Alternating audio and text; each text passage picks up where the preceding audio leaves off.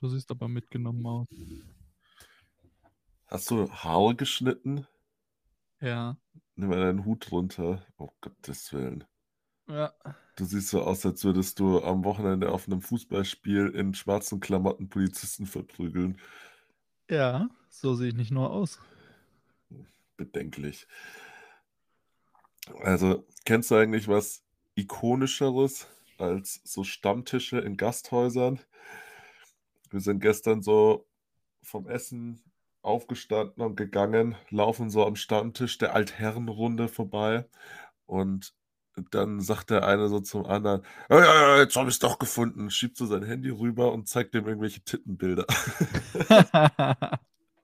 Ja, das ist das ist doch irgendwie, äh, auch 'n 'n gewisses Life-Goal, was man haben kann. So 'n schönen Stammtisch. Also, ich meine jetzt nicht so so der der so 'n bisschen zu chauvinistisch unterwegs ist, sondern einfach nur dieses: „Ja, der Opa, der geht heute zum Stammtisch, der ist heute nicht da.“ So so als ob das so das Normalste und das das Fundamentalste der Welt wäre. Ähm, ja, der der Stammtisch, das gehört einfach dazu. So, das ist wie, wenn Opa zur Arbeit geht.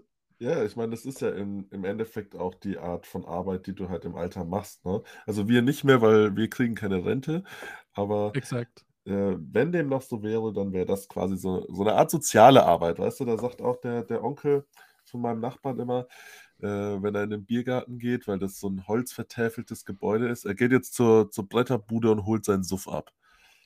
Ja, und das klingt doch nach 'nem schönen Ne, es soll sein Rausch sein Rausch, ja. Sein Rausch. Ja, das klingt noch 'n bisschen verträglicher sozial. Ja, auf jeden Fall.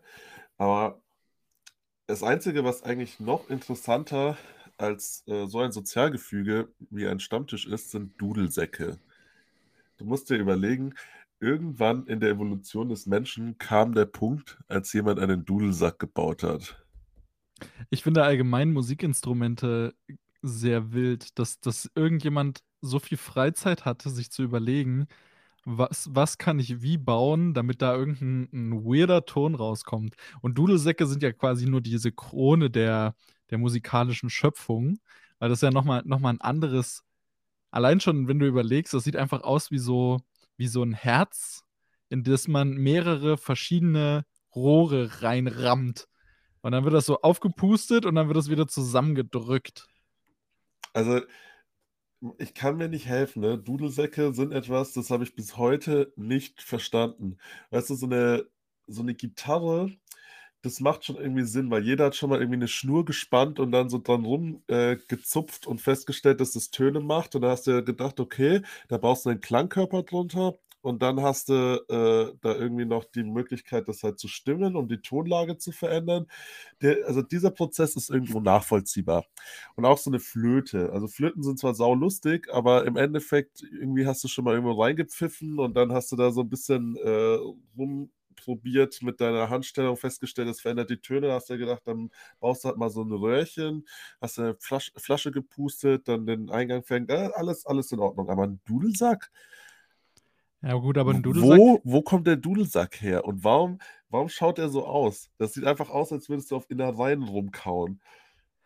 Hm, also, ich ich bin großer Fan vom Dudelsack Ich auch. Ich finde Dudelsäcke einfach also, ich habe dir doch die die Videos von meinem Training hast du auch habe ich dir das geschickt, wo ich meinen meinen, äh meinen schwersten Deadlift die Woche gehoben habe zu so 'nem richtig schönen Dudelsack-Solo von Paul McCartney. Ne, also, ich habe die Musik nicht gehört, du hast mir bestimmt das Video geschickt. Ah. Aber ich also, ich glaube auch, da brauchst du erhaben. Ja, das das gibt dem. Ganzen das gibt dem Ganzen so diesen Vibe von wegen, du bist Teil der des britischen Königshauses, du bist rassistisch veranlagt und Und du jetzt wirst du trägst aber 'nen von Rock. genau, und du trägst 'n Rock, aber ich sage mal so, hast du schon mal jemanden mit 'nem Schottenrock gesehen wo du wo du die Eier in der Hose gehabt hättest, dem zu sagen, dass das unmännlich wäre? Also, ich würde auch gern so 'n so 'n Ding tragen Ich eigentlich. Ich glaube, so stelle 'n mir das Kilt ziemlich es ziemlich ist ja 'n bequem Kilt. vor. Äh, ich glaube, so 'n Kilt ist auch ziemlich bequem tatsächlich. Aber wir Nur bleiben jetzt mal bei den Fakten, es ist 'n Rock. Man Ja, dem ja. Ganzen jetzt 'nen anderen Namen Es aufsetzen, ist aber im ist ja ist es ist 'n 'n Rock. Schotten 'n Schottenrock, aber, äh, die die korrekte Bezeichnung ist Kilt. So wie 'n Tanga ja auch 'ne Unterhose ist Ja, aber es ist se. auch 'ne Unterhose. Also, da Ja, muss er ja, halt genau, einfach so. jetzt Aber wenn ich von Unterhose spreche, dann denke ich eher an diese so leicht, äh, gelblich verfärbten, äh, Baumwoll-Dreiecksschlüpfer, die man ja angeblich beim, äh, Kraft-3-Kampf tragen muss, Ja. äh, unter seinem Singlet. Ja, die müssen eigentlich auch so Feinripp sein. Na ja, also so, dass sie halt gar keine Unterstützung bieten, ne? Ja, ja. Na ja, aber Also, wenn ich Unterhose höre, dann denke ich habe ich immer das Bild, äh, von, ähm, Breaking Bad vor mir. Wie der da in dieser Wüste steht, nur im im in der Unterhose, nur im Schlüpfer, in diesem Dreiecksschlüpfer und der sieht so das sieht so, äh, menschenunwürdig aus. Erhaben war eigentlich das Wort, was du gesucht Ne, hast. das sieht überhaupt nicht erhaben aus. Also, Dreiecksschlüpfer sind auch wirklich 'ne Kreation, bei denen ich mir denke, das ist so weiß ich nicht. Das ist so so der Dudelsack unter den Unterhosen. Ne, das stimmt nicht. Dudelsäcke sind ja irgendwie was total Spannendes und nicht Naheliegendes und so 'n Dreiecksschlüpfer ist so wirklich ja, also da gehört wirklich nicht viel dazu, sich auszudenken, wie wie man da so 'n gewissen Bereich seines Körpers einfach effizient verpacken kann. Aber es ist doch auch so ich stelle mir das auch so sauunbequem vor. Ja, glaube ich tatsächlich gar nicht mal. Also, wenn du mal überlegst, wenn du Kraftsport betreibst und deine Schenkel immer dicker werden und anfangen aneinander zu reiben, ja? Und dann hast du, wenn du Boxershorts trägst, hast du immer da spätestens an der Stelle, wo die untere Naht ist, also wo die Hosenbeinchen quasi aufhören und da die Schenkel aneinander reiben, so wunde Stellen. Ja, also Boxershorts finde ich, ist auch 'ne komplette also das ist was für für dünne sechzehnjährige Poolboys. Na ja, weißt du, was ich meine? Also, ich ich konnte schon damals keine Boxershorts tragen, weil einerseits sind die Ich total meine ich meine jetzt nicht die diese diese weiten, sondern auch die engen. Hä, ne. Die engen, die sind doch nice, aber die weiten, die finde ich komplett Pain, weil die Ja, sobald das du ist dich 'n auch so bisschen irgendwie so unnötig. Also, wofür trägt man das denn? Exakt. So, dann kann ich auch gar nichts tragen, Ja. weil im schlimmsten Falle tropft das Urin ja quasi durch dein Hosenbein direkt am Oberschenkel entlang so in deine Kniekehle. Warum tropft Urin daraus? Ja, was weiß denn ich, wenn du nicht ordentlich abgestriffen hast auf Toilette. Jetzt stell mir doch nicht die Fragen, die andere Leute für dich beantworten müssten. Was? Was war das für eine Aussage? Aber um noch mal kurz darauf zurückzukommen, weil du das jetzt, äh, hier du hast hier grad so 'ne Kaskade an Gedanken in meinem Kopf ausgelöst, nicht mit dem Urin, sondern damit mit, äh, den Leuten, die quasi Musikinstrumente sich ausdenken. Was war das bitte für 'n Typ, der 'ne die erste richtige Orgel gebaut hat? Dass ich gedacht habe: „Boah, wir wir brauchen einfach den ganzen Raum voll mit Pfeifen und ich ich brauche mehr.“ Der das war, glaube ich, so jemand, der wollte immer mehr. Und dann hat er da so riesige Orgelpfeifen gebaut und und immer mehr davon und der ist der war bestimmt so richtig hektisch, weißt du? Kennst du das, wenn du dir so Leute vorstellst und dann auch dir so nicht nur vorstellst, wie die irgendwie aussehen, sondern auch, wie die sich verhalten? Und ich glaube, der war so so 'n bisschen verwirrt und und hektisch halt. Hm, ah, okay, also in meinem geistigen von meinem geistigen Auge war das eher so 'n so 'n alter Typ, der so mit mit 90 mit 90 hat er dann die erste Orgel der hat so sein ganzes Leben diesem Orgelbau gewidmet. Der hat so mit Kein Mensch 18 kennt ihn angefangen. ja, genau, der hat so mit 18 angefangen, hat so Flöte gespielt. Dann, ähm, hat man ihm so versucht, Dudelsack näherzubringen und das fand er aber irgendwie nicht cool und dann dachte er sich so: „Was ist so das unpraktischste Musikinstrument, was ich erfinden kann, was im Optimalfall auch nur in 'ner sehr, sehr begrenzten Stückzahl auf der Welt vorhanden ist und das auch eigentlich nur im, ich sage mal, westeuropäisch geprägten Ländern?“ Da zähle ich jetzt die USA dazu, weil die haben ja auch keine eigene Kultur, übrigens auch 'n lustiger lustiges Thema. Ähm, und ich glaube, Weißt du, was der der Unterschied zwischen der USA und Joghurt ist? Äh, der Joghurt hat Kulturen? Ja. Okay. Ähm, und ich glaube, mit 90, als er dann wirklich so so schon halb senil war, immer so so 'n ekligen kleinen Spuckefaden am Mundwinkel hatte, ähm, dann hat er quasi die erste Orgel fertiggestellt, meiner Meinung nach. Ähm, und es hat aber auch niemand gefeiert. Also alle haben ihn davor schon für verrückt erklärt und als er dann fertig war, dachte er sich so, wow, jetzt werde ich so diese, diese Street Credibility erreichen, dieses Ansehen der Gesellschaft. Und alle haben ihn einfach nur weiterhin ausgelacht, weil es ist halt eine Orgel, ne? Stell dir mal vor, du bist einfach professioneller Orgelspieler. Du bist einfach komplett useless, sobald du außerhalb einer Kirche bist. Hm. Aber ich frage mich halt auch, wann, wann ist dieser Moment, wo jemand lernt, Orgel zu spielen? Ähm, naja, wenn du halt kein cooleres Instrument, also wenn dir, wenn, wenn du kein anderes Instrument außer die Orgel kennst, dann lernst du, glaube ich, Orgel spielen. Ja, weiß ich jetzt nicht. Äh, ich, ich glaube schon, dass das so ein bisschen, äh, so ein bisschen so ein Moment ist, wo du eigentlich mal Klavier gespielt hast und dann aber einfach so, keine Ahnung, einmal zu oft Phantom der Oper gesehen hast oder so.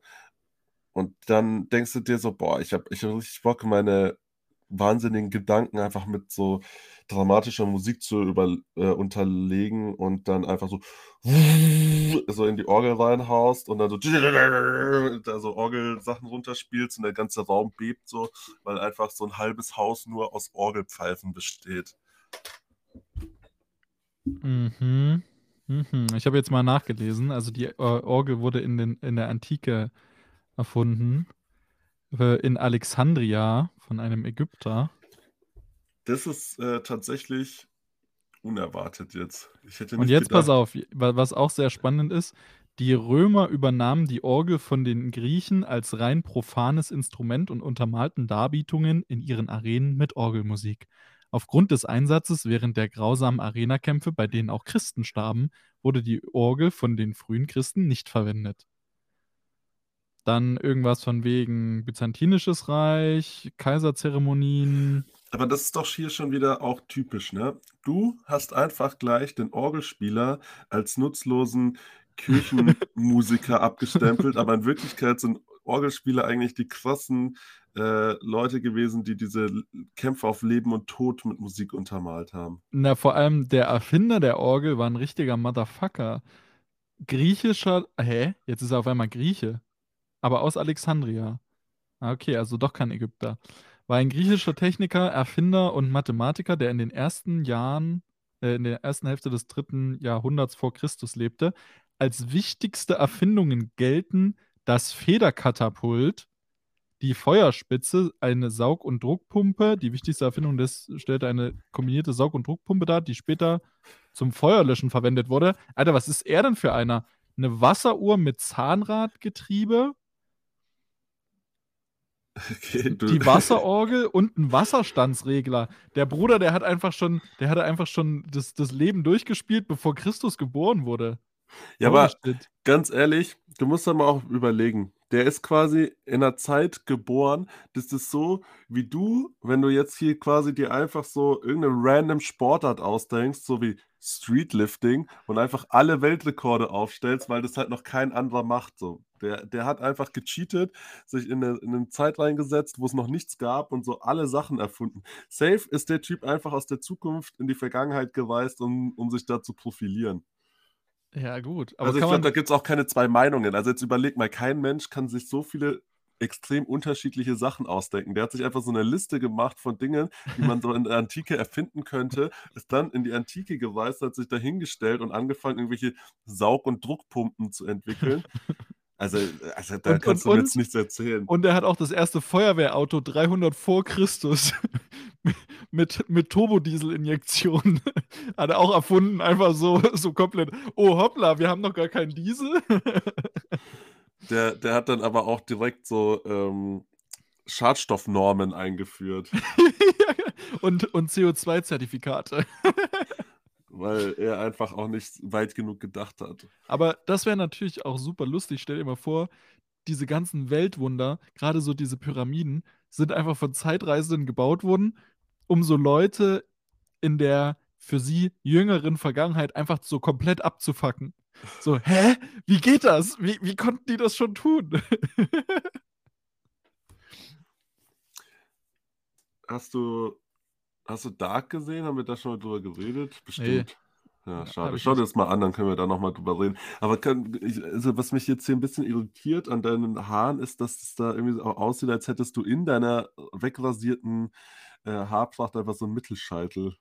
Ne, das das liegt am äh, am am Sonnenlicht von oben. Ich sitze ja hier kannst du quasi irgendwas genau machen, dass es nicht so aussieht, weil das also, ich will jetzt nicht aussprechen, wie das aussieht, aber es sieht so aus, als hättest du so einen Schlitz oben.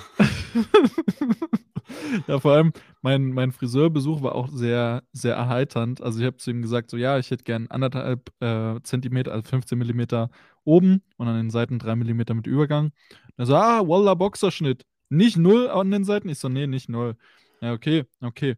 Fängt so an. Dauert ja nicht lange, ne? Ist ja relativ simpel. Und dann dann hat er mir so 'n richtigen Stich ins Herz versetzt und meinte so: „So, Bruder, und jetzt nur noch Bart wachsen lassen.“ Und ich so: „Äh, ja, mache ich.“ Ja, das, äh das hat sich tief, tief in mein Herz eingegraben. Dieser dieser der der hat das nicht mal böse gemeint, weißt du? Er wusste einfach nur nicht, dass ich nur so 'nen so 'n Flaum habe wie so 'n grade frisch gepf äh, Küken. Weinst du grade oder bist du verschnupft? Äh, beides so 'n bisschen. Okay. Ähm, ich muss, äh, jetzt hier an der Stelle auch noch mal was loswerden. Kennst du diese diese Instagram-Werbungen von irgendwelchen random Sachen, ja? Also, das geht los mit, äh es ist auch du musst auch immer schlau sein, wenn wenn dir da so Sachen vorgeschlagen werden, dann sind es oft einfach so einzelne Produkte. Du wirst auf so 'ne Webseite geleitet, wo nur dieses einzige Produkt verkauft wird. Und dann in der Regel kannst du dasselbe Produkt einfach dann für die Hälfte des Preises bei Amazon oder so kaufen.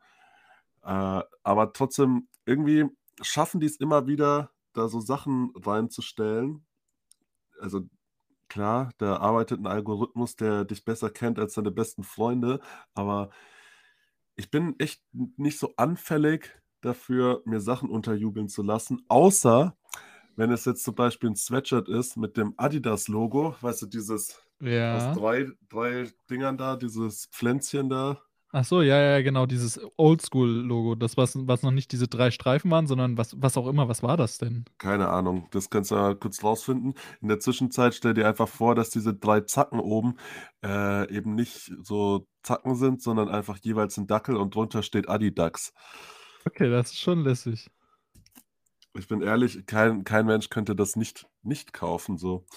Vor allem kommen die Sachen dann immer entweder aus USA oder China und, äh, kosten dann irgendwie so 36, 74 €, so völlig krumme Beträge und dann so 18 € Versand.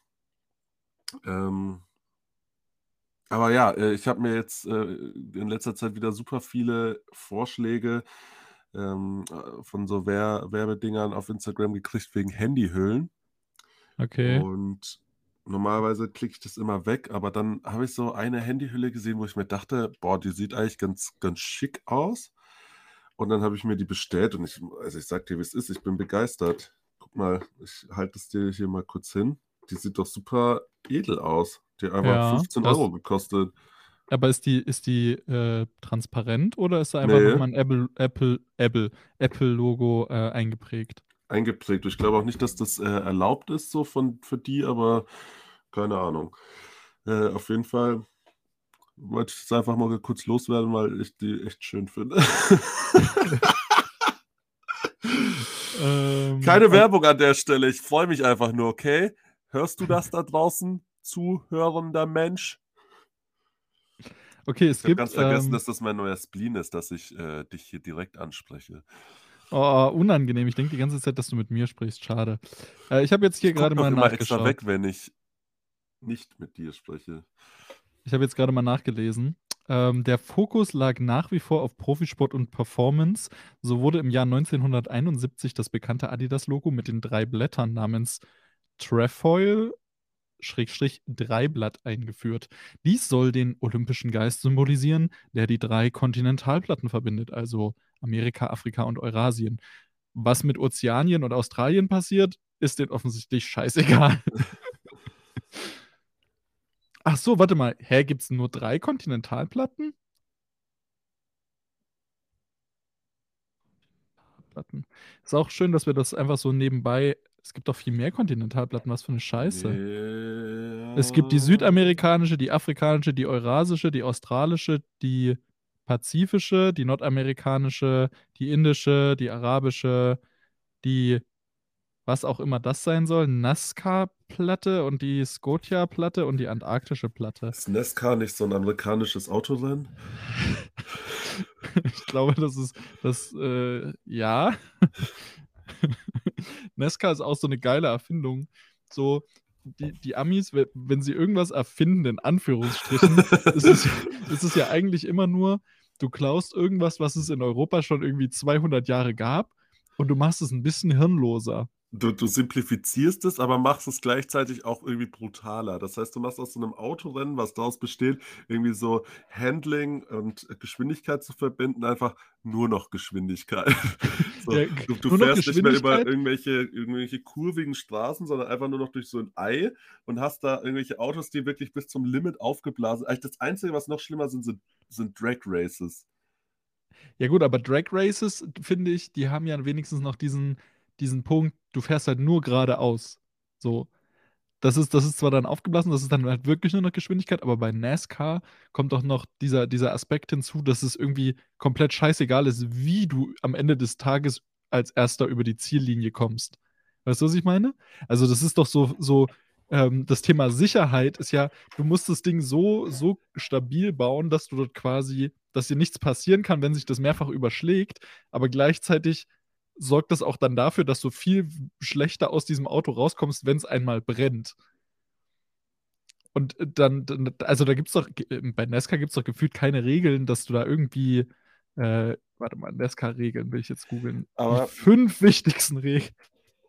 Ja, Es gibt mal. wahrscheinlich nur 4, aber die also, bei so Drag Races, so von so richtigen Dragstern, ist ja das das Verrückte, dass, äh, einfach das Auto kann dieses Rennen genau einmal machen, weil einfach alles verglüht dabei. So, der ganze Motor schmilzt so. Das heißt, die sind so richtige Mhm. Einwegprodukte.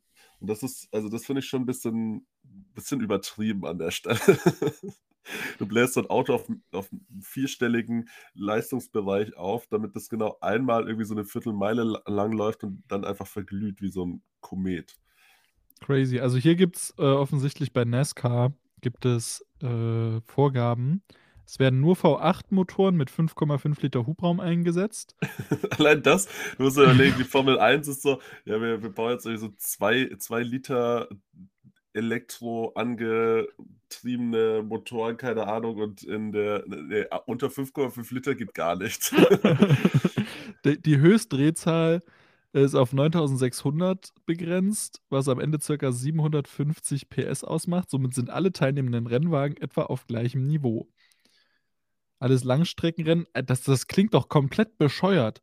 Die Gesamtstrecke ist in 3 Teilstrecken unterteilt. Geht ein Rennen beispielsweise über 200 Runden ist diese Strecke Ja. bla bla bla. Äh, und dann und dann: „Die NASCAR-Rennstrecken sind unterschiedlich lang, bewegen sich aber häufig um die 2,5 Kilometer pro Runde.“ Also, die brettern dann dort einfach mal so stabile 500 Kilometer. Im So, hä? Kreis. Im Kreis.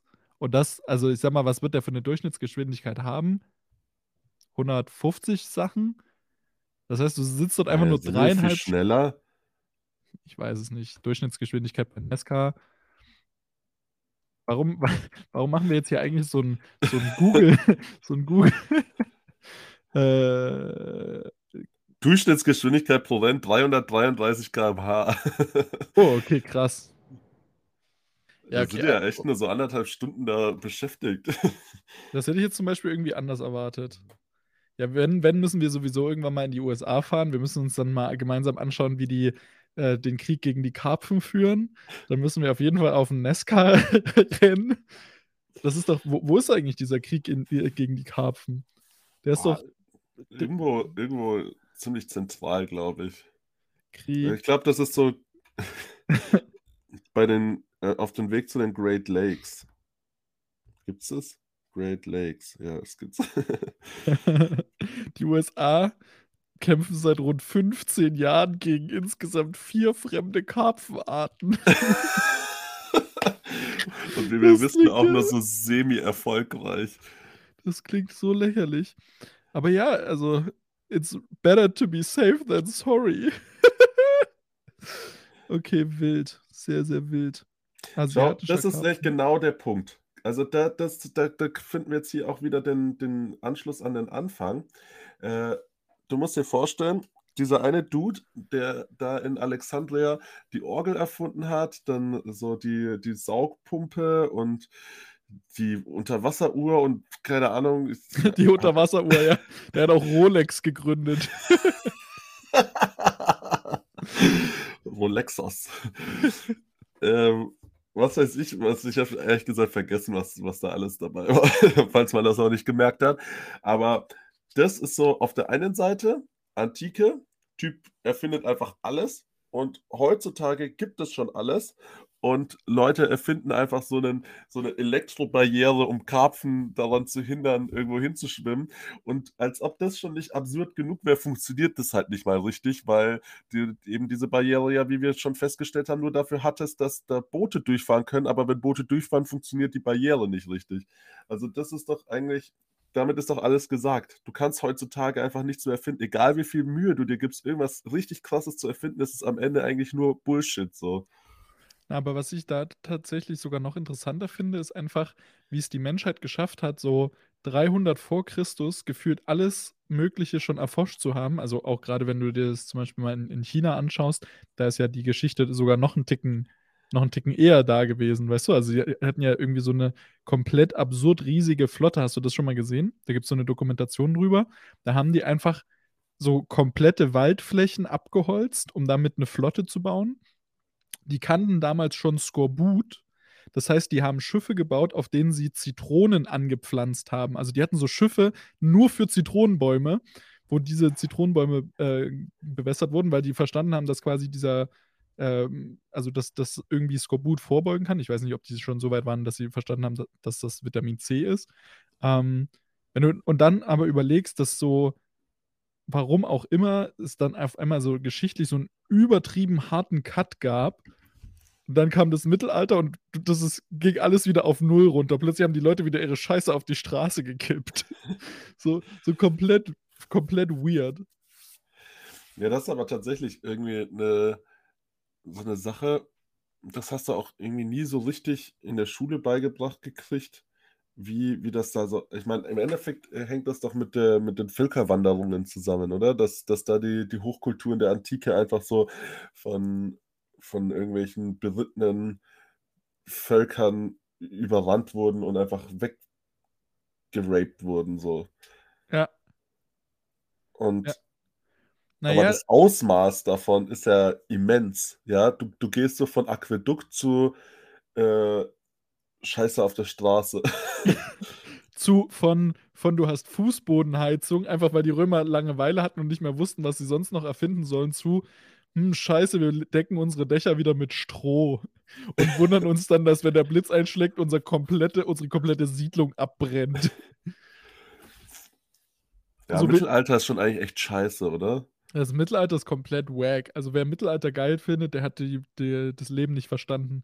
Ich habe ja viele so historische Romane gelesen, die ähm, auf diese Entstehungsgeschichte von Großbritannien aufbauen, ähm, wo die quasi äh, diesen, ja, diese, diesen, diesen Konflikt zwischen Angelsachsen und nordischen Völkern, also Dänen und Wikingern, wie man das jetzt, sage ich mal, so landläufig kennt, ähm, beleuchtet. Und das ist halt super spannend, weil da sind halt irgendwie von vor 100 oder 200 Jahren noch diese römischen Siedlungen oder Gebäude teilweise erhalten, in Anführungsstrichen. Und jedes Mal, wenn dieser Protagonist des Buches, der da so irgendwie so äh, Anführer von so einer Armee ist, der läuft dann immer durch und denkt sich dann jedes Mal so, heilige Scheiße, wie haben die das gemacht? Das sind also 200 Jahre später die besten und ähm, angesehensten Bürger, die in solchen Häusern wohnen dürfen, weil der Rest halt in seinen scheiß Lehmhütten vergammelt. So, und dann denkst du dir so, ja, okay, Jungs, aber deine Vorfahren haben halt die Römer von dort vertrieben. so, Ja. äh, und ich, ich sage mal so, das ist wahrscheinlich ein bisschen ja, wenn man das jetzt zu zu kurz fasst, sagt man sich so: „Ja, mit den Römern war alles besser.“ Die haben natürlich, äh, diese diese Einwohner oder diese Einheimischen, die Ureinwohner, äh, einfach als Sklaven gehalten, was natürlich irgendwie schon wahrscheinlich so semi-geil war. Das heißt, man kann da schon diesen Drang nach Freiheit verstehen. Aber, ähm, dass man da es irgendwie nicht geschafft hat oder nicht auf dem Schirm hatte, ähm, dieses dieses Wissen zu erhalten, um das für sich selber nutzen zu so, da haben die Amerikaner das viel besser gemacht. So, warum sind die denn zum Mond gekommen? Ja, weil sie die ganzen Nazi-Wissenschaftler rüber nach Amerika geschifft haben und dann haben sie sich halt das Wissen eingekauft. Davor war das halt auch nur so 'n Bauernstaat wie die UdSSR. Ne, also irgendwie, ja, dieser dieser Punkt, dass du einfach alles zerstörst, anstatt, äh, dich daran zu bereichern, das war halt einfach so vielleicht da bist du einmal falsch abgebogen und schon bist du im Mittelalter halt.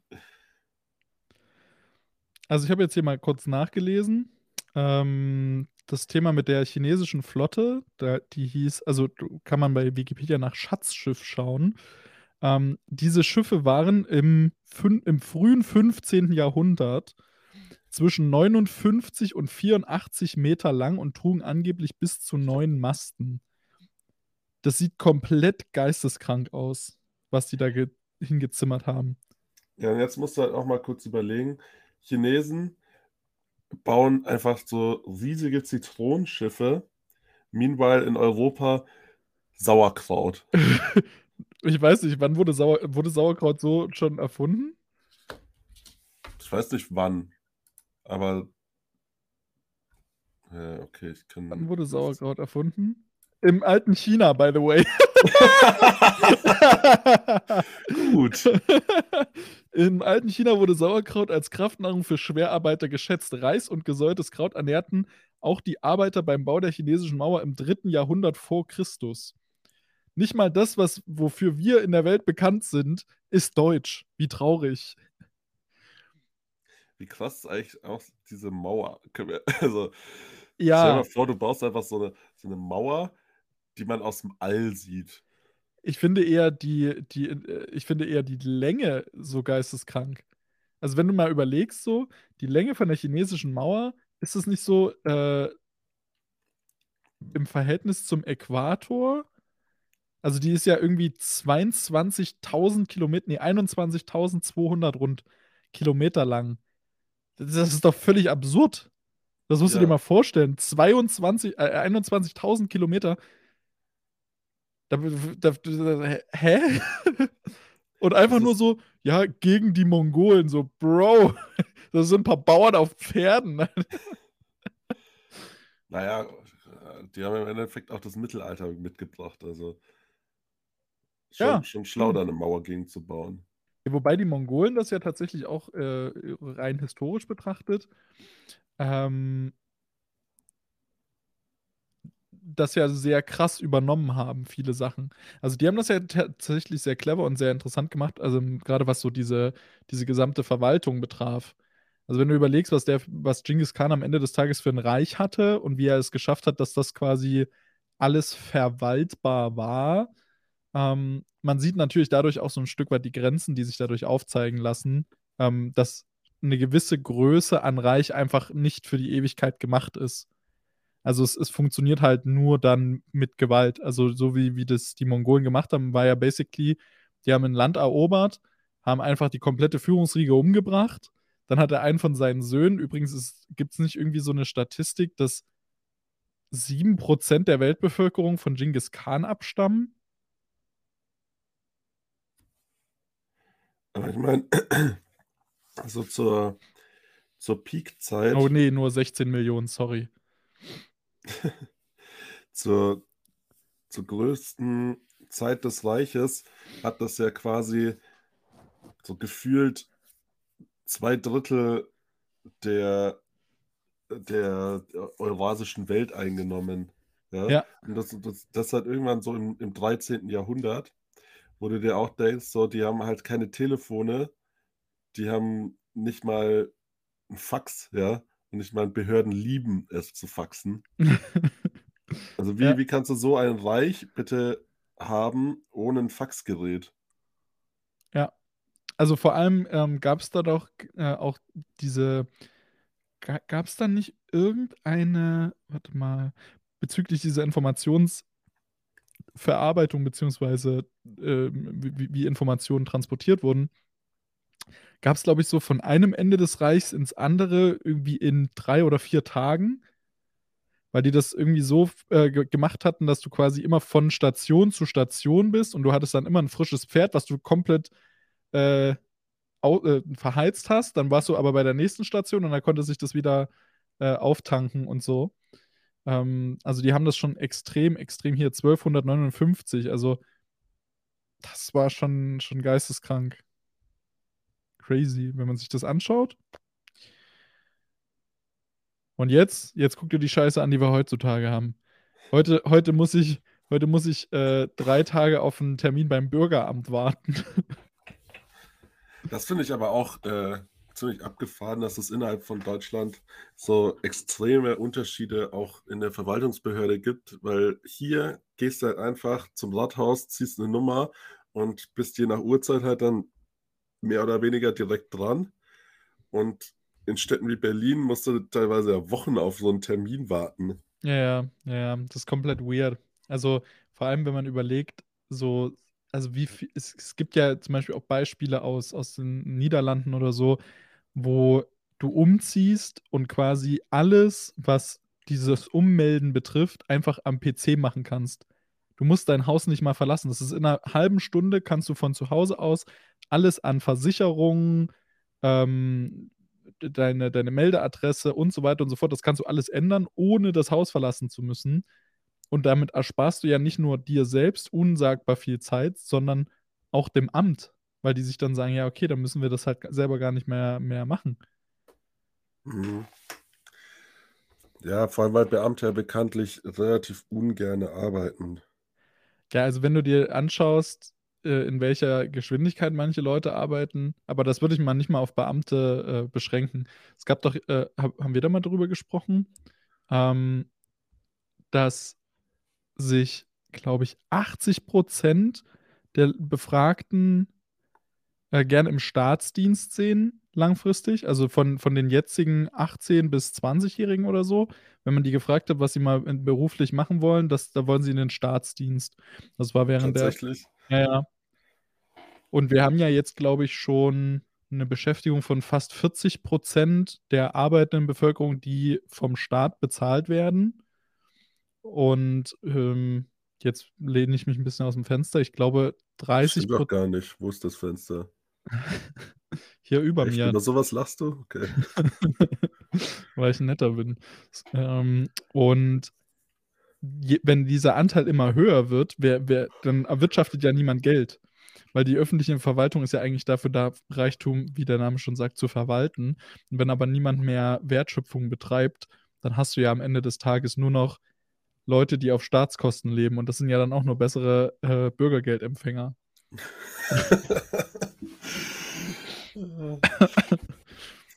Kleiner Spaß am Rande. Aber im Prinzip ist es so. naja, also, das ist natürlich jetzt überspitzt dargestellt, aber. Ach so. Äh, ah, ja. wie, wie stehst du da eigentlich zum Thema Bürgergeld? Ach, ist, ehrlich gesagt, das sind so Sachen. Ah, jetzt fällt mir wieder ein. Ey, mir, ich habe die ganze Zeit drüber nachgedacht, was ich wollte vorhin noch was sagen und dann habe ich es vergessen. Das muss jetzt noch mal kurz einwerfen. ich liebe es einfach so, äh, auf eine Frage erstmal mit einem kompletten Themensprung zu antworten. Ja, es ist sympathisch. Aber ähm, weil, weil du vorhin da so über, über Mittelalter, dann haben wir über so quasi ne, so Leute aus dem Mittelalter geredet. Und da gibt es ja auch Ritter. Ja. Und mein Kumpel vorgestern so erzählt, dass er einfach so einen Arbeitskollegen hat, der auch irgendwo aus dem Nahen Osten kommt, äh, aber Christ ist. Und der, der postet halt die ganze Zeit irgendwie so ultrachristliches äh, Zeug, so auf WhatsApp in seinem Status. Einfach, äh, du siehst so die roten Fahnen mehr wehen als in der Sowjetunion, wenn Mhm. jemand so WhatsApp-Stati postet mit äh, politischem Inhalt. Mhm. Weißt du, ich poste ab und zu mal in meinem WhatsApp-Status so Bilder von meinem Hund, so wie die anderen alten Männer. Äh, aber gut, auf jeden Fall hat er dann auch so Bilder drin gehabt mit Man then, Man now. Weißt du? Oh. Man then, so Typen im Anzug, so im Dreiteiler und Man now halt irgendwelche so, was hat mein Kumpel gesagt, hübschen Jungs. und ähm, dann hat er aber auch eins mit Man Then, einfach so, so ein Bild von einem Kreuzritter aus einem Computerspiel. Einfach so ein Computerspiel-Screenshot von einem Kreuzritter. Und du bist so, Bro, was? Ja. Einfach so wahrscheinlich so von Assassin's Creed, irgendwie so ein Templer oder so. Man, then. So, Ja, vor ja. allem, vor allem, wenn, er, vor allem, wenn du überlegst, so die, diese Kreuzzüge, die haben ja für niemanden, also für jemanden außerhalb Europas waren Kreuzzüge immer scheiße. In dem Moment, wo du quasi in den, äh, in den arabischen, oder ich sag mal, ist das die arabische Halbinsel Ja. schon? Zählt das? Ja, sicher? Bin mir jetzt gerade gar nicht sicher. Jerusalem, liegt das auf der arabischen Halbinsel? Ich glaube, die ist doch weiter, also Jerusalem liegt ja deutlich Ja, weiter aber zählt nicht das, nördlich. das ganze, das, die ganze Landmasse dazu? Oder nur irgendwie dann der östliche Teil? Hm, keine Ahnung. Egal. Auf jeden Fall, ähm, wenn du überlegst, es ging ja immer nur darum, Jerusalem zu erobern. Dann kam, äh, dann kam irgendjemand, irgendein Sultan oder äh, ja, irgendein Sultan hat das zurückerobert. Dann sind die wieder mit, mit 100.000 Leuten dahin, haben das erobert. Dann sind davon irgendwie 50.000 gestorben. 30.000 sind äh, einfach verdurstet, weil du als damaliger, also ich meine, guck mal, selbst jetzt in unserer Situation, wenn ich jetzt in die Wüste fahren würde, das wäre einfach so das lebensfeindlichste für mich überhaupt. Ich schwitze, sobald hier 15 Grad bei uns Außentemperatur sind. Wenn ich dann irgendwie bei 35 Grad ohne Schatten irgendwo wäre, ich würde einfach so nach zwei Tagen spätestens kollabiert sein. Spätestens. Ja, vor allem in so einer, in so einer Dose einfach. Und so eine Dose, die du auf deinen, auf deinen Kopf nochmal setzt. So, weißt du? Also es ist noch nicht heiß genug, sondern dann nimmst du dir noch so ein, so ein Kettenhemd, so eine Kettenhaube und da setzt du noch deine Dose oben drauf und dann aber richtig schön kämpfen. Und ich meine, die werden sich ja jetzt nicht abgesprochen haben und so gesagt haben, ey Jungs, vor 18 Uhr gibt es ja aber keine Schlacht. sondern das ist ja die ganze Zeit in dieser, in dieser ekelhaft brütenden Hitze passiert. Und dann stell, stellst du dir die Frage, so, ja, okay, jetzt sind hier 50.000 Leute äh, gestorben auf einer Seite und auf der anderen Seite vielleicht nochmal 30. Und wofür? Ja, damit jetzt das christliche Kreuz wieder über Jerusalem weht. Und du denkst dir so, aha, gotcha. Also die, die arabische Halbinsel, die fängt erst im südlichen Teil von Jordanien und vom Irak an. Also es ist wirklich nur der Teil, der dann quasi dreiseitig von Wasser begrenzt ist, gehört dazu. Da habe ich mir nämlich schon gedacht. Aber du musst ja auch überlegen, die sind dahin gelaufen, ja. Die sind einfach nach, nach Israel gelaufen. Naja, ne, mit Schiffen teilweise, also zum Großteil doch. Also ja, aber du meistens, musst ja überlegen, wenn die von hier, ja, wenn das irgendwelche Leipziger Ritter waren, sind die erstmal bis ans Meer gelaufen. ja, und das meistens ja so Venedig oder so, ne? Oder, ja, ja. Ja, und dann, dann einfach da so auf ein Boot gestiegen, hab Skorbut bekommen. Sauerkraut gab es nur in China. Chinesisches Sauerkraut ist auch ein geiler Folgentitel. Ich glaube, das ist einfach die Google-Folge. Ja, auch, auch. Ähm, nee, aber nee, ja, Skorbut hast du doch aber erst ab einer gewissen Zeit. Also ich glaube nicht, wenn du über das Mittelmeer geschippert bist. Ähm, also ich, Skorbut kriegst du doch erst ab einem, weiß ich nicht, ein, Ja, zwei, halt drei drauf an. Monaten oder so Vielleicht See. haben die ja auch schon vorher die ganze Zeit kein Vitamin C gegessen. Ja, das ja kann nicht. natürlich sein. Vielleicht Also haben die einfach so grundlegende Mangelernährung wie, gehabt. wie du schon sagst, Sauerkraut gab es halt nur in China. Ne? Also wat, wat, wo willst du dein Vitamin C herbekommen? Ähm, Skorbut, ja. Also ich finde, so Kreuzzüge sind auch einfach so ein extrem unchilliges äh, Konzept so. Du sammelst einfach so alle Männer, die du so hast, ein und läufst mit denen einfach nach Israel, um da so für nichts und wieder nichts äh, einfach alles Mögliche abzuschlachten und abschlachten zu lassen. Ja, und ich sage mal so, am Ende so also, da hat ja sich auch keiner mal die Mühe gemacht, so 'ne Risk-Reward-Rechnung aufzustellen. So, hier sind 80.000 oder 100.000 oder wie viel auch immer so wie wie viele Leute waren bei so 'nem Kreuzzug dabei? Jetzt sind wir schon wieder bei, äh, Kreuzzug Frömmigkeit vor allem, halt's Maul. So, also, im 11. Jahrhundert ging der ganze Spaß los. Wie viel gab's? 3, oder? Situation der Kreuzfahrerstaaten. Äh. Ne, 4., 5., meist Adlige. Wie viele Leute waren denn da dabei? Hm, Ja, steht jetzt hier nirgends. ja, ich bin da jetzt auch noch nicht weitergekommen, muss ich sagen. Okay, also, es gibt 'ne Zeitleiste. Deutscher Kreuzzug von 1900 äh, von 1096 und 1996. Ach ja, hier, chillig. Dabei kam es zu den ersten organisierten Judenpogromen des Abendlandes, Gewaltverbrechen und Morden. Schön, absolut. Da haben wir also offensichtlich 'ne ziemliche Tradition bei Hurensohnverhalten. Also, hier steht: „1. regionales Pogrom auf europäischem Boden, das Massaker von Granada.“ „Unter der Herrschaft der muslimischen Ziriden von Granada wurden mehr als 1.500 jüdische Familien ermordet.“ Okay, Heerhaufen. Der größte dieser Kreuzzüge, äh, rund ah, na gut, eine Armee von rund 10.000 Männern, Frauen und Kindern aus dem Rheinland, Ostfrankreich, Lothringen, Flandern und sogar England. Also, Bis zur die Donau. bei beim 1. Kreuzzug, der aufgerufen wurde von Papst Urban, der ist wahrscheinlich der Typ von Urban Outfitters Ja, ja, genau.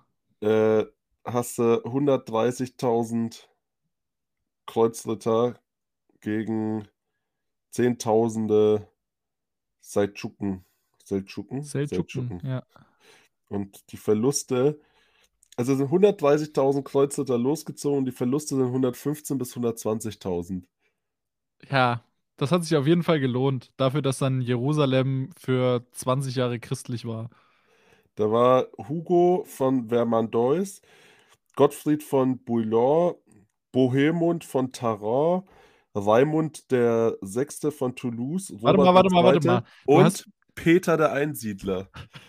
Also, du hast mir jetzt du hast mir jetzt super viele Wortspiele kaputt gemacht. Also, wie hieß Peter der Einsiedler ist natürlich der Namensgeber vom Einsiedlerkrebs.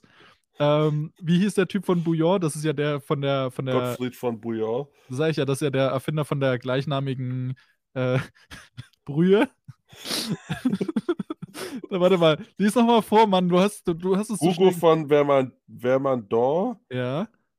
Das ist der Ty das ist der war der Chef, das war Hugo Boss.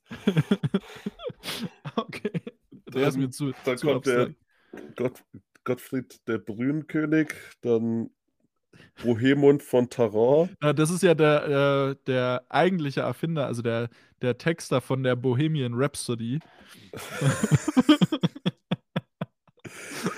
Raimund der Sechste von Toulouse. Ah, ne, da Ist Raimund der ein. Vierte echt kein ne, ist Raimund der Vier Vier Vierte? Also, wenn's links das I davor steht, dann ist es der 4. Er ist der Vierte. Ups, gut, dass ich 'n Latino mache. Hoppala. Ah, ja, chillig. Aber ich ich finde es auch gut, dass wir heute einfach so 'ne so 'ne komplett also, wir haben wir wir schaffen's also wirklich thematisch komplett off zu sein. Also, es gibt einfach überhaupt keinen thematischen Leitfaden in diesem Podcast. Von wir machen 'ne Folge darüber, was wie geil es ist, 'n Gym zu gründen, zu wir reden darüber, äh, also, welche welche Weltreiche und welche dämlichen Kriege es auf der Welt schon gab. Vor allem, ich also, Vor allem deine Frage zu wie stehst du zum Bürgergeld, endet damit, dass irgend 'n Typ einfach 'n Bild von 'nem Computerspiel Kreuzritter mit Man Dan postet. Äh, ja, aber ich mu also, was man ja einfach mal so als, äh, Conclusion sagen kann, ist: Ich verstehe nicht wann ein Mensch noch mal also, warum ein Mensch noch mal auf die Idee kommt, dass Krieg 'ne Lösung sein könnte. Es es war Krieg war noch nie 'ne Lösung. Also, vor allem 'n Angriffskrieg war noch nie es war noch nie so, dass jemand 'n Land angegriffen hat und am Ende ging's ihm dadurch besser als vorher. Ah, ich muss sagen, also, Straßburg in Deutschland war schon 'ne gute Zeit.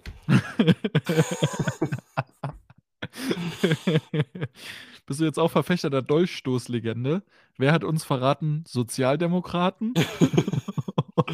Hast du, äh, wie heißt das, im Westen nichts Neues gesehen? Also die, die neue Den Verfilmung Film, noch ja. nicht. Äh, Ah, schau dir das mal an. Ich kenne den alten. Ich habe nur Wieso hast du gelesen. das noch nicht gesehen?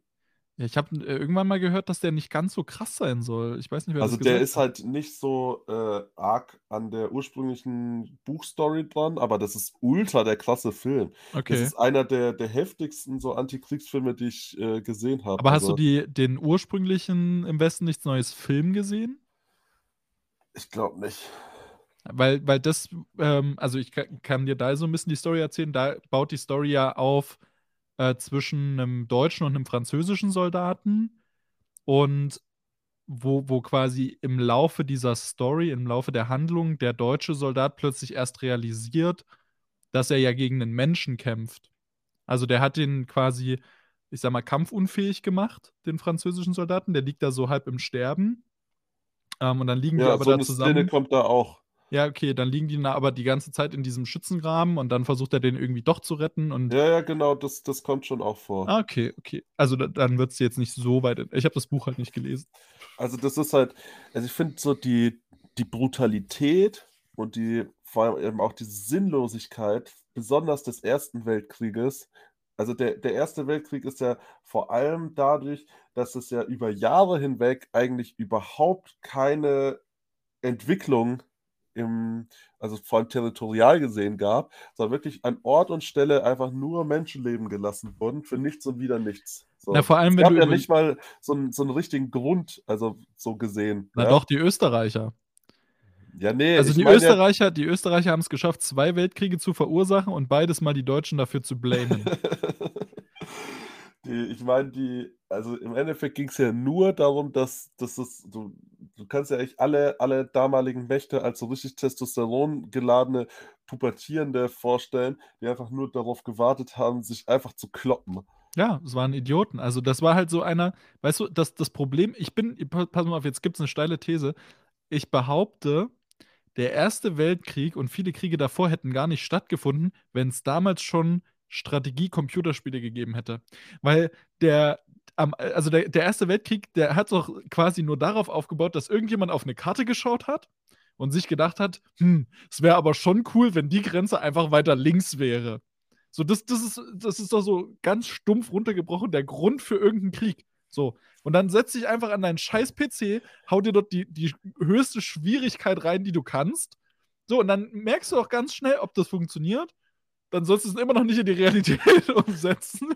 Aber dann, dann hast du doch, dann kannst du deine ganzen Ressourcen schonen, da müssen die Leute nicht sterben, da muss niemand hungern, da muss niemand Ich sag dir jetzt mal Trümmerfrau was. werden. Du sagst mir jetzt mal was, während du deinen dein, äh, äh, Holzstiel von deinem Softeis, äh, von deinem, von Das deinem eine Wassereis. Nagelfeile, Sieht aber aus wie so ein, so ein äh, das glitzert. okay. Aber, ähm, also ganz ehrlich, du hättest 100% der Kriege in der Menschengeschichte vermeiden können, wenn Typen einfach Therapie machen würden. Wow. Also du meinst, wenn es Gyms damals schon gegeben hätte, Ja. gäbe es keine Kriege? Ganz genau. Ja, So weißt du, man will literally start war instead of starting therapy. aber das stimmt schon. Also vor allem, wenn du, wenn du dir aber auch mal diese, diese Konglomerate anschaust, in denen diese Leute aufgewachsen sind.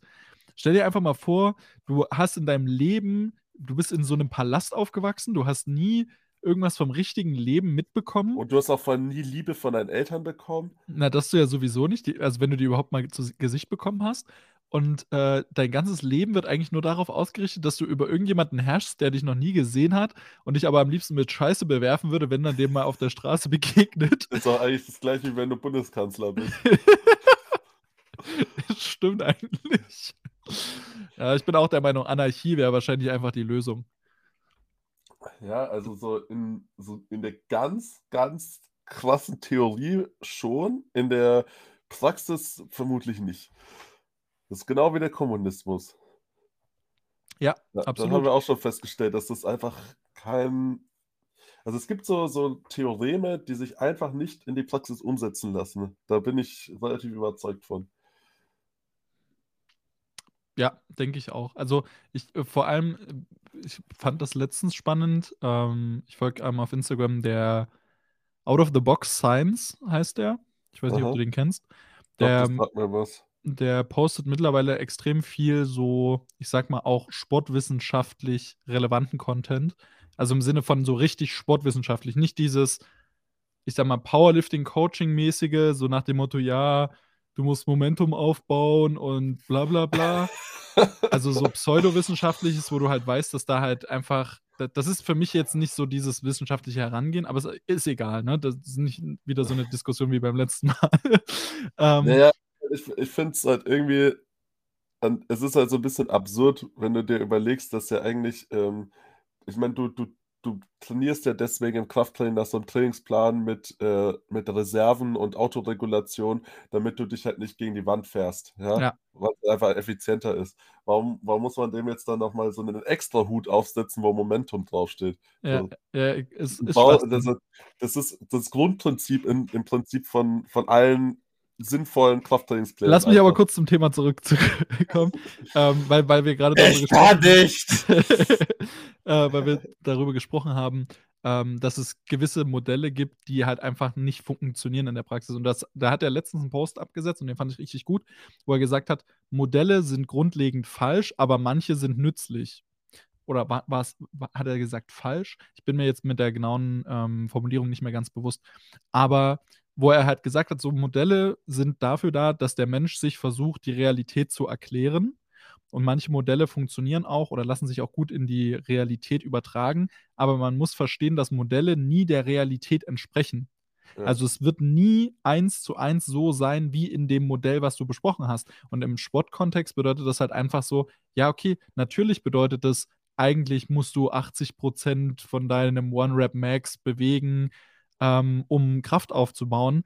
Was machst du dann aber, wenn du 'n richtig beschissenen Tag hast und plötzlich droppt dein estimated One-Rep-Max von 200 Kilo auf 150, jetzt mal übertrieben gesagt. So, musst du dann immer noch die 80 % von den 200 bewegen oder die 100 äh, oder 80 % von 150 und so weiter und so fort, wo wo man dann halt einfach verstehen muss, okay, Modelle sind halt nur so gut, bis die Realität einsetzt. Und dann muss man halt verstehen, ähm, was man im Endeffekt anpassen muss an dem Modell, beziehungsweise ist es, glaube ich, ganz wichtig, grade in der heutigen Zeit, dass man versteht, dass starre Modelle, die versuchen, Dinge zu pauschalisieren, sowieso das sind Red Flags. Das sind das sind basically sind das Red Flags, weil in dem Moment, wo du irgendwas versuchst zu pauschalisieren fängst du ja schon an, den Menschen nicht mehr als Individuum zu betrachten. So, es gibt pauschale Aussagen, wo ich sagen würde, allen Menschen können kann Krafttraining helfen. So, das ist aber schon so schwammig formuliert, weil weil es extrem viel Interpretationsspielraum Ja sobald du klar, aber sobald es so konkreter wirst potenziell ist, äh, kannst du ja eigentlich alles sagen, ja? Also, Na, da alle das Menschen können an Wasser sterben. Ja, genau. D hä, das äh, guckst du grade auf sein Profil? Ne. Lustig, weil der darüber hat er auch, äh äh, darüber hat er jetzt auch letztens 'n Post gemacht, dass, äh, Dihydrogenmonoxid, äh, quasi ja das gefährlichste der gefährlichste Stoff der Welt ist. Dihydrogenmonoxid, Wasser. Ja, H2O. Aber, äh, wenn du das halt so formulierst, verstehen das halt viele Leute einfach gar nicht, dass es Wasser ist. Und wenn du dann sagst: „Ja, okay, in gasförmiger Form, ähm, sorgt's für Verbrennungen, in, äh, fester Form sorgt's, äh, ebenfalls für Verbrennungen teilweise, aber auch Ja. zu für Unterkühlungen und so weiter und so fort. Und in flüssiger Form, äh, können die Leute dran ersticken“ und so 'n Scheiß. Also, da du kannst ja viele Sachen einfach nur sehr abstrakt formulieren und damit Ängste schüren, die ich sage mal, rational betrachtet überhaupt nicht, äh, sinnvoll sind. Ja, Ängste sind ziemlich oft eigentlich nicht so sinnvoll. Ja, de deswegen sind's ja Ängste, sonst wär's ja ähm Ja, was wär's sonst mit deinem Mittelscheitel? Jetzt lass mich doch mal in Ruhe, meine Fresse. So schlimm sieht das gar nicht aus. Außerdem ist es voll praktisch. Ich schwöre, Wallah billah. Ach, da da dazu will ich jetzt einfach gar nichts sagen. Aber sind wir jetzt an 'nem Punkt, wo wir jetzt zum Ende kommen oder Na ja, also Oder bei uns verstummen wir hier gerade einfach nur so ein bisschen? Es, ähm, es wurde sich übrigens, äh, bevor ich dich jetzt meine Frage beantworten lasse, äh, ich habe ich hab, äh, Dankeschöns bekommen, dass die letzte Folge länger lief äh, und, und man quasi noch länger lauschen konnte. Und ich will jetzt auch nochmal öffentlich darüber reden, dass es Leute gibt, die sagen, es ist total interessant, uns zuzuhören, weil wir so über so vielseitige Themen reden und äh, uns über so viele Sachen unterhalten können. Und da sehe ich uns jetzt in dieser Folge, wo wir über Kreuzritter sprechen. Was glaubst du, wer das erste Mal so eine gefüllte Paprika gemacht hat? uh, na okay, warte mal, Paprika? Wo kommt Paprika her? Kommt Paprika nicht auch aus Südamerika? Also dann Ja. safe in Südamerika, irgend so ein Inka oder Azteke oder Maya. Aber zu 100 Prozent. Der hat dann einfach so eine Paprika mit Reis und Hackfleisch gefüllt.